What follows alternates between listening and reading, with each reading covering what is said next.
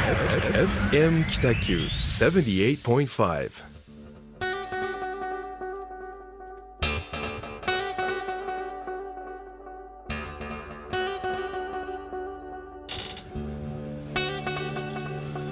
はい始まりましたホワイトスペース、えー、明けましておめでとうございま明すけましておめでとうございますグ。ラフィックデザイナーの岡崎智則とえー、一級建築士の田村誠一郎がお送りいたします。どうぞよろしくお願いいたしよろしくおます願いいたします。さあ2022年一発目の放送ということで、ですえっ、と年末ちょっとこう、うんバタバタとね。はいお。互いしてた中でな何回かこうお酒を交わす機会があったんですけども、はい。はいうんさあ12月うんどんな1ヶ月でしたでしょうか？えー、っとそうですね。はい12月はですね、あそっかあの12月でもお伝えしましたけど、うんまあリノベーション・オブ・ザ・イヤーのグランプああはいはいとか、えー、そうですね。なんかその後取材依頼とかちょいちょい来まして、そういう取材対応した月間だったなと。いう感じがしてます。まあボツになるかもしれないのでメディアの名前はああのはい差し控えますけども、なんかそういったあそうですね。な何かしら受賞したら何かしら取材が来る、うんうんうん。そういう1ヶ月でした。あの市長表敬みたいなのされてましたよね北橋市長のね。はい、しましたね。うん。もう何回目ですかあれ？えっともうグランプリの都度なので3回目3回目。になります、すごいですね。はい、なんかあれをもらいましたよ。ニューユーのマスコットに。あー。あの赤い。赤いやつ。耳がピョンとなってるやつですね、はいはい。あれがそうですね。どう見てもあへのネックピローにしか見えなくて。普通にあの車に乗せてですね今使ってます。いいですね。ネックピローとして、なるほど。はい、いやすごいですね。やっぱこう受賞した後にこう依頼が増えるっていうのはですね。そうですね。依頼ううん。んまあ依頼なのか声がかかるのか、うん。なんか皆さんやっぱり記憶に残るみたいですね、たむたむみたいなうん、うん。うん。のがありがたいお話で、いいですね、はい。はい。どうでしたか？岡崎君は、僕ちょっとね先月話したかどうかわかんないんですけど、え日本デザイナー学院っていう学校の,、えはい、あの講師に就任し、講師に就任したっていうか1週間に1回必ず博多まで行ってあの先生してるんですけど、はいはい。なんかねあの与えられたお題がなんかこう深すぎてというか、例えばそのデザイン学科の子に教えてるんですけどね、はい。えっと、今の1年生と2年生の3コマずつぐらいかな。はい。でグラフィックデザインの基礎は他の先生が教えるので、うん。もうちょっと新しいうん。考え方をうん。教えてくださいねみたいうな考え方をうん。伝えないといけない授業みたいなのがあってはい。で街に出て行ってみたりとかはい。紙工場に見学に行ったりとはい。か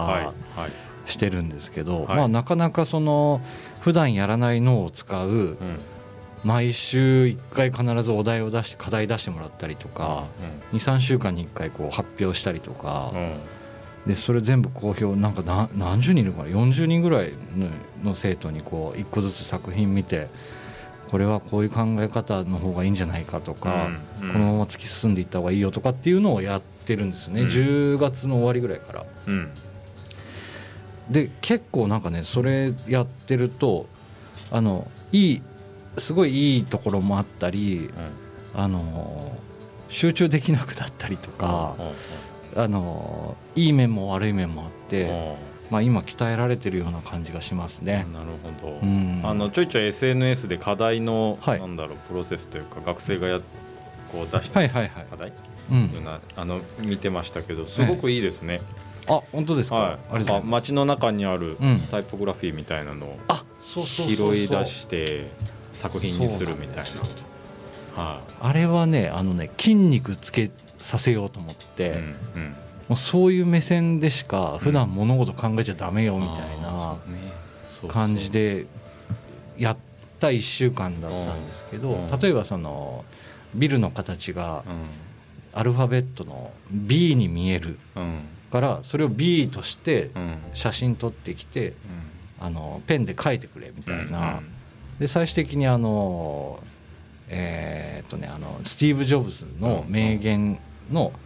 あのタイポグラフィーでこう並べた文字組みきれいにしたりとかして発表するっていうやつだったんですけど、まあ、前からちょっとねやりたくって、うん街中にあるタイポグラフィーっていうのをですね、そんな授業してますね。そうですよね。なんかグラフィックデザインにおけるその日常の過ごし方みたいな筋肉ね。まあ日々筋トレじゃないですか僕らって、はいはいまあ、建築とかも、でもそうですけどなんか生活文化が建築に直結してたりする。ので、うんうん、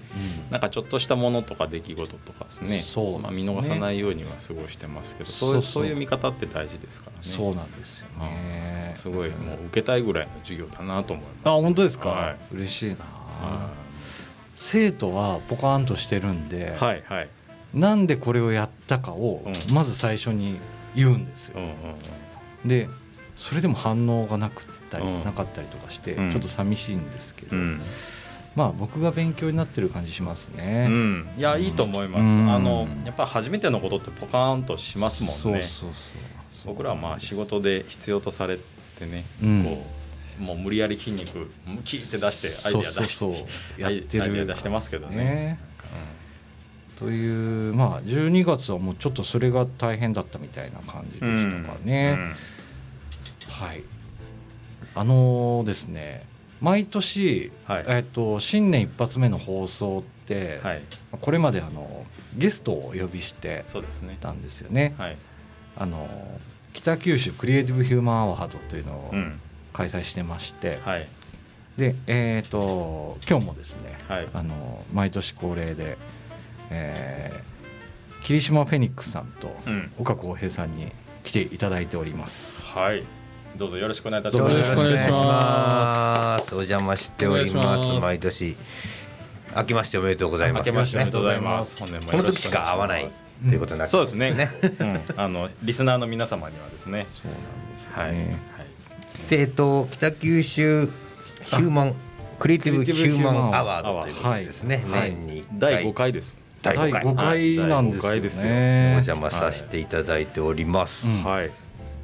やなんかあの、あっという間の5年というか。そんなに経ったっけって感じですけどね、なんですけどね、あのちょっとですね、えー、とせっかくなのでまあなんかおおお二人の霧島フェニックスさんと大越さんの2021年をちょっとこう振り返って1年どんな感じだったかっていうのを、聞かせていただきたいなと思うんですけど、はい、僕の方から、はい、いいですか、えっとまあ、僕、えっとですね、2021年1月に法人化したんですよ。なんでまあそうかそうかでまあ1年ぐらいやらせていただきましたね。うん、でまあえっと仕事はえっと映像制作を中心にやっているんですけど、うん、えー、去年は2021年岡崎さんと「わっしょい100万」の配信やらせていただきましたね。結構ねいろんな人に見ていただいて10万回以上見られてて、ね、すごいです、ね、結構トータルではねなかなか見られてますね。まあやってよかったなというのがあって、えっ、と結構まあまあ地元の人だけじゃなくてですね、まああの北九州からどっかに行かれた方が懐かしいみたいな感じで言ってくれてるのはやっぱやってよかったなというのはありますね。でまあえっとちょっと手短に言うと岡崎さんとね、えっと、石垣島行ったんですよ、ね、行きましたね、えー、いいな。石垣島行ってですねピーチのピーチ、えの飛行機で行ってで。まあ1万円ぐらいでね行きましたですね、でねそこでそのまあちょっとあの面白かったのが、あのえー、と獣医師獣医さんの方と出会ってですね、その方があの、えー、獣医さんでその動物のペットの世話してるイメージじゃないですか獣医さんって僕らからすると、そしたらですねそういう系統もあるけど畜産とかもややられてるんですよ。そうでそのねその、まあ、牛を和牛をどうやって増やすかとかですね、そんなのをやってるのを見に行ってですね、あの牛舎に行かしてもらいましたね、はい、でなんかすごく学びがあってですね、まあ、ちょっと岡崎さんと行ったから、まあ、ちょっとそういう視点で見たっていうのもあるかもしれないですけど、まあ、すごくちょっと楽しかったですね。楽しかったですねあれ、うん、なんか普通にツアーであっても行ってもいいかなっていう。い。けないです、ね、いけないかもしれないですね。うん、というようなですね、まあ、2021年でしたね、うん、霧島フェニックスさん。えー、そうですね。僕は結構新しいことしようっていうことで、えー、ゲーム配信者になりましたね、えー、はい、あとはベース始めましたね。もうこれでもうロロッカーということで。今肩書きは何でしたっけ？ベーシストですね。ベーシスト かっこいい。もうだからあの職業欄はもうベーシストって書こうと思ってますね、えー、いいですね、はい、さっきあの最初の案内で案内というか自己紹介の時にグラフィックデザイナーと一級建築士って言ったじゃないですか、うんはい。僕よく考えたらそれまでなかったんですよそれが旅人ぐらいしかなかったんですけど、はい、今年はだからもうついにベーシストが加わりましたねはい、いいですオープニングのあの岡崎誠君の曲にベースを入れたいですね。そうですね。今年はですね。いいですね。あちょっとその練習が必要になりますけどね。一日ね8分しかできない。なんで？そうですあのね。なんとベーシストなのにね金属アレルギーがかぶれちゃうんでね。指先がやばい。指先がだからなんか地獄の8分トレーニングとかあるんですよ YouTube とかに、あのなんかその基礎トレみたいなのが、それを8分やったらもうスタンドに置いてます毎日、うん、いいですね。あとはもう空想で練習するみたいな。あとはもうだからなんかこう地面をこう叩いてリズムトレーニングみたいなやつをやってるんですけどまあそれよりかは弾いてる方が楽しいですね。ああそうですね。でも彼のやっぱり面白いところはですね、はい、あのベーシストってその普通考えると、バンドで演奏したりとか、なんかその演奏をやってるイメージじゃないですか、でもねその初心者ベーシストという肩書きで、例えば配信をやるじゃないですか、うん、100日やってみたとか、今から今からできるわけですよ、はい。はい、これがねある程度上手くなるとできないじゃないですか。はい。はい、初心者のふりをしないといけなくなるんですよなるほど、ね、俺が本当の初心者として今まだ上手くなっちゃダメなんですよ、はいはいはい、まだ。ねだからねあ今あんまり練習してないんですなるほど。さなぎの状態みたいな。そうそう。それを、ね、それで頑張れって言って投げ銭してもらおうと目論んでるんですよね。だけどまだそのあのツールが見つかってないからまだあんまり練習していないというベーシストですね。そうそうそう。その間にうまくなっちゃうわけにはいけないんでね。ちょっと気をつけてるっていう感じですね。稼ぎは投げ銭なんですね。投げ銭で稼いでいこうと思ってますね。はい。そういう2021年そうそうそうそうそうそう多分ね今の時代はそっちなんですよ。本当にうまくて知名度のある人が YouTube で再生取れるかって言ったら実は違うからですね。そうですね。実は違うんでそうなると応援したいとか頑張れって言ってるそっちの金銭に触れるようにしておけば、なるほど。そこはこうした方がいいよとかちょっと分かってるやつが言いたくなるみたいな、ね、そうそうそうそうそうちゃちゃ入れたくなる。ちゃちゃ入れたくなる人で居続けないといけないんでうまくなっちゃダメなんですよプロセスエコノミー、ね、プロセスエコノミー。プロセスエコノミー。なんで今年はそういうえっ、ー、とミュージシャンとして、うん、2021年にベースを手に取ったんで、はい、ちょうど今3か月ぐらいなんですよ、なんでこれからはだからミュージシャンとして生きていくっていうのがまあ目標として、はい、で1日8分。1日8分ですね。地獄トレーニング8分やってるんで。極めてますね、はいでも僕実は昨日ね、あの YouTube にね、あのえっと、B、BTS のね「バター」って曲をやるっていう動画をアップしたんですよ、そしたら最初からできるわけないんですよそんな、初見でやるみたいな動画を上げたんですけどね、あのでその5秒で諦めてうわーとかいう動画を出したんですけど、なんとねさっき見たら1700回ぐらい再生すげえ、はい、でもそういうのなんでしょうね。そうなんですよ、皆さん興味ある、うん、恐ろしいですねそれあの途中で発狂するやつね。途中で発狂してやめちゃうんで当然そんなことにその 見たいやつなんていないはずなんですけど確か昨日アップしましたそれは、ちょうど1日ぐらい。乗っかりましたね。乗っかりましたね。いいですね。知名度に乗っかりました私は今あの BTS に。さすがですね、まあ、その辺がやっぱりねあの霧島フェニックスのね、はい、霧島フェニックスたるところですよね。すで、ね、に知名度のあるところに乗るですねアンブッシュマーケティングって言うんですけどこういうの。あなるほど、ね、霧島先生あのスナックうまい棒やってたじゃないですか、はい、あれもやっぱりそんな感じですか。そうですよ。もう人の知名度に乗っかる。僕自身が知名度がある必要はないので、うん、知名度があるものに乗っかればいいんですよね。ゼロからねうまい棒作るわけいかないですからね。僕より有名ですからなるそこに乗っかって、はい、乗っかる技も必要ですよ、ね、乗っかり方が必要なんですよね。乗っかり方。乗っかり方が。アイデアだし。そうですね。タイミングとか。タイミングですよね、これがダメっていう分野も実はあるんですけど、はいはい、そのいわゆる便乗商法なんですよ。アンブ,、アンブッシュマーケティングでね、でその便乗がダメっていう分野もあるんでそこは見極めて頑張っております、アンブッシュドマーケティング。はい、うん、いいですね、今日これは雑談する回でしたっけ？違う違う違う違う。近況今僕の近況ね。僕がベーシストになったという近況。そうですね、はい。えっとなんかですねこう打ち合わせを今日実は皆さんとしてきてて、はいはい、えっと、先ほどその北九州クリエイティブ・ヒューマン・アワードを開催しますということでこう今日皆さんにお集まりいただいたんですけども、はい、なんか打ち合わせの中でそのものを作ることのなんかその真髄みたいな話にちょっとなっていってなんかせっかくなのでなんか皆さんこう、まあ、何かを作っている人たちが集まってるんでそうです、ね、なんかそれぞれこう価値観みたいなのを話した後に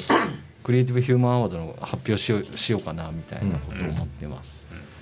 でクリエイティビティの、えー、源みたいなこと言ってたんですけど、そうどんな状態なのかっていうのが気になったんで、あのおおそのお二人がどういう集中状態に入っているのかっていうのがちょっと気になったんですよね。はい、聞きたいちょっとぜひ教えてください。僕から言っていいですか？僕ね泣いたりしますよ未だに思いつかなくて。あなるほど。く半べそみたいな？いやなんかもうあのこれで失敗したら認められないんじゃないかみたいな極限状態になって泣いたりします、ね。一回滑ったら終わりかもみたいな。はいはいはいはい。っていうぐらい多分こう追い込んで追い込んでるんですね。追い込んでるから泣くんですね。泣いたりとか、まあ、酒飲んで一回そのその120ぐらいまで極まったこう感情を酒飲んでリセットしたりとかはしてると思います、ただ毎回ではないですね。毎回それやってるともう多分今頃廃人みたいになってると思うので、まあ、今そんな感じですね。こう上がったり下がったりみたいなですね。僕な、まあ、泣いたりはしないですけどどうなんでしょうね。例えばこう相談を受けて。嘘泣き？嘘泣き？誰に対して？家で嘘泣きみたいな。嘘泣き。心配してほしいから。心配してほしい。こんなに頑張ってる配信する。もんシュンシュン多分僕普通じゃないかなと思うんですよね、相談受けて2週間ぐらいも頭の中でこうなんよく言う熟成させるみたいな。手作業はしないんですけどそのじゃあ2週間後提案ねっていうそのタイミングまでは、うん、まあ、それにまつわる情報だったりとかなんかアイデアみたいなアイデアのヒントみたいなのを、なんか私生活の中でこう見つけていくみたいなところですかね。提案書って結局2時間か3時間ぐらいあれば、うんガッと作れるんですけど、うん、そこに至るまでもう情報情報収集っていうほど収集もしないんですよね、うん、なんかふわっと考えながらなんか組み立ててる感じですかね。それそれって例えばですね期限があったりする仕事あるじゃないですか、例えばいつまでに、まあ、案出してねみたいなのが、うんうん、それはそれは大体守れるんですか？えー、っとね半々。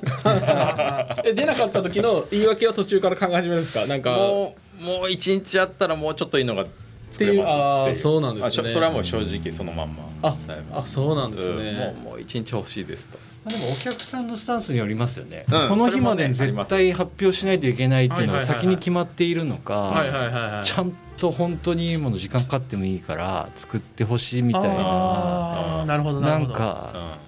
ありますね。まあでもその進まない時って大体その人か情報が足りない状態じゃないですか。だからなんかまあ、ベースを作ってもう一回投げてやり取りするみたいな時なんでしょうね、答えが見つからないみたいな時は、ね、っていうのはあると思いますね、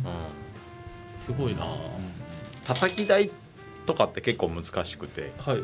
なんか叩き台って言われてもそこそこ作ってしまうんですよね、はいはいはいはい。一番ベースの部分ですもんね。叩き台って多分本当鉛筆で紙にここがなんだろうここが玄関こが受付とか、はいはいはい、なんか本当それぐらいふわふわした感じですけど、うん、それじゃあ何も進まないと思う、うん、なんかね叩き台って意外に難しいなっていうのは自分の中でありますね。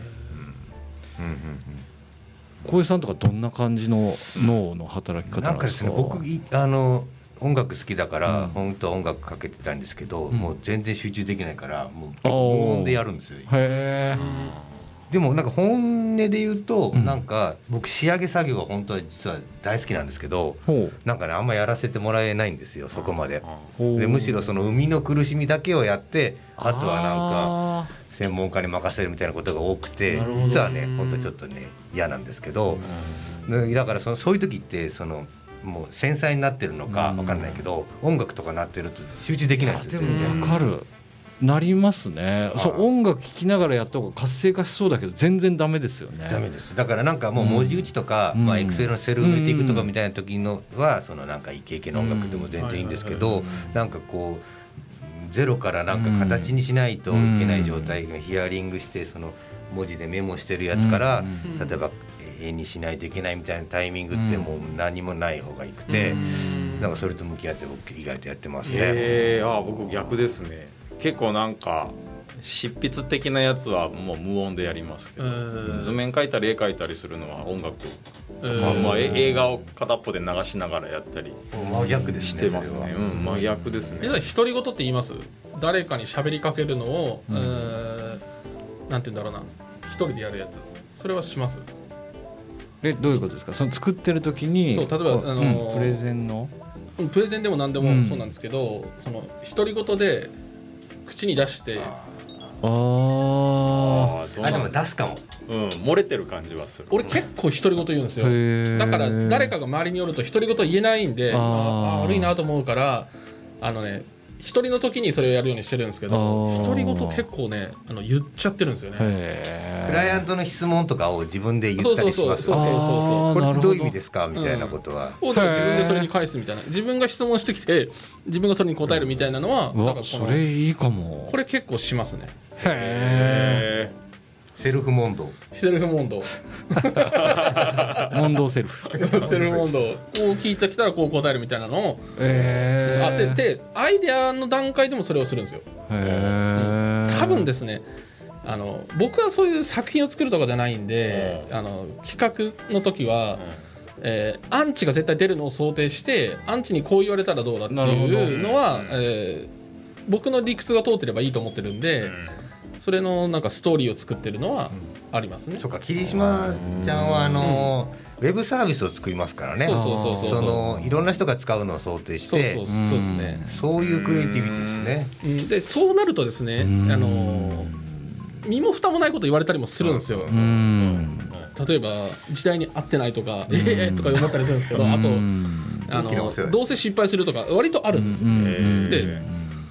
そこ そこいきなりそこ行っちゃうみたいなやつがあるんで、うん、じゃあそれに対してどう言うかっていうストーリーとか、うん、え逆にこういうのがあるの知ってますとかって言って提案をし直すとかをセルフでやるんですよね。だから割と一人の時間にそれすることが多いですかね。だから音楽とかではなくて人に聞かれたら恥ずかしいんですよ。なんであいつ一人でブツブツってやろうかみたいなのがあるから一人の時が多いかもしれないですね。へえ、あとねさっきねあの01はいはいはいまあゼロ10がゴールだとして01とか話をしたんですけど、あれ結構面白かったですね、意外とその01をやってなかったみたいなんですね、話をしてたんですよ。でえっ、とえー、12をやってる人が多いみたいなことをね、さっき言ったんですけど、そうですそうそうそうそう、うん、01と1を10にするっていう話って結構極端にあれあるんですけど、うん、僕は得意なのが12とかなんですよね、うんうんうん、そっちが楽。楽でいて好きに色がつけれるっていう、うん、なんかポジションとしては楽なんですよ、うん。うんあるものとあるものを掛け合わせて2にしていくっていう考え方ってことですよね。そうですね。0から1を生み出すわけではなくて、はい、あるものとあるものを掛け合わせるそう掛け算ができるんですよ1あれは。0の場合は掛け算ができないんですよ。そうですね。だから1あれは何かよそから持ってくればいいしこれがパクリと言われてもいや足したらちょっと違うんでとか、なんかいろいろ。言い訳考えるスタイル、ね、そう色違うしとかなんか言えるしですね。ゼロの時点はパクリも何もないからですね、うん、そっちは僕ね得意じゃないんでしないようにしてるんですよ。でもいますかね。01の人で本当にここの町で0から1を生み出してる人って。あ僕はほとんどないと、う。ん、あの、ね、世界、うん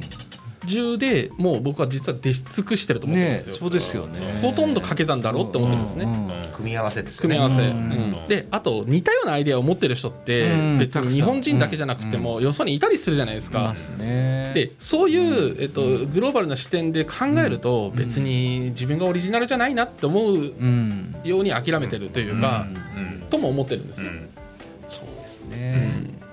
結構面白い議論なんですよね、意外と皆さんがなんかそんなふうに捉えていて、うん、なんか外から見ると01やってるみたいな感じにこう見える、そうそうそうそうそう。いう表紹介されたりもするんだけど、いやいやいや違います違います。俺は心の中で実は思ってるんですよね、そんなんじゃないんですよと。そうですね、まあ、01って天才ってよく言いますもんね、まあ、でもね1の状態なんだから、はい、まあその。えー、広まっている状態ではないかもしれないしだからその広まった最後が自由だとしたら、ね、そのなんか泡のようにあったやつをなんとなく形にするみたいなやつかもしれないけど、その泡そのものもももう一個前みたいなことかもしれないから、確かにそういうのはまあデザイナーとかの仕事にはなりにくいかもしれないですよね。意外とそうじゃないという話結構ねさっきちょっと盛り上がったんですよ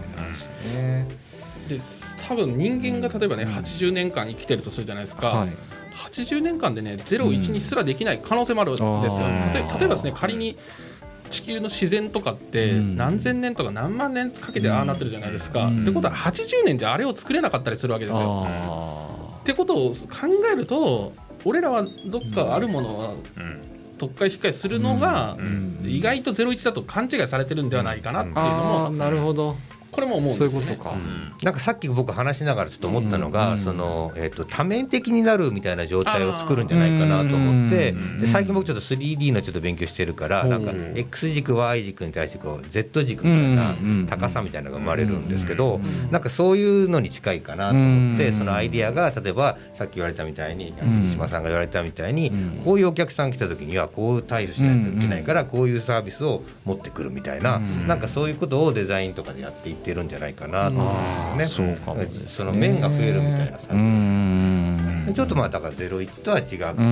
な。だからその一の引き出しいっぱい持ってると何も分からん人からしたらめっちゃクリエイティブやんってちょっと多分思うと思うんですよ。めっちゃ引き出しあるしみたいな。こう言ったらこれが出てくるみたいなのがいろいろあるとこれすごいわってちょっと思うじゃないですか。確かに。なんとなくゼロ一じゃないんですけど中にいる人自分とかからしたら。だけどそう見えても仕方ないなというふうには思いますね。なるほど。いいですね。このゼロ一議論なんかね、続きしていきたいところしたいですね。ゼロ一ってだって受け入れられないですもんね。全く新しい世界観ですよ。そうなかったんですからね。あ、そこを自問自答するんですよ。ああ。セルフ問答。そう。でセルフ問答していくんですよ。なぜ分かってくれないのかから入って、うん、で多分分からないっていうところに落とし込んでいってじゃあどうやったら分かるかっていうさっきちょっと言ったんですけど僕の理屈が通ってればいいっていうのは、最低一人でも理屈が通ってりゃいいやと思ってるんですよ、うん、それが自分のパターンがあるんですよ、うんうんうん、俺さえよけりゃいいと思って、う。ん、であとはもうちょっとすいませんこういうことなんですよっていうのをまあ投げるだけというか、そうですね万人受けするやつでも大体出尽くしてますからね。そうですね。そうなんですよ、ね、そこを狙うっていうのも最初から狙うのもねん。なんか考えてないような感じもして嫌ですね。ますね多分、そうね。だからあとはさっき言った面とか,、だからそうどう解釈させるかで、その違うのかなって、うんうん、なんかやっぱり世の中ってなんかこうどうその事実を受け取るか側の解釈側に委ねられてる部分ってあると思うんですよ。うんうん。でアラスカの人が寒いって言ってる温度と、僕らが寒いって言ってる温度ってやっぱ違うじゃないですか、うん、事実その温度が違うんですよね、うん、でも両方寒いんで解釈としては寒い、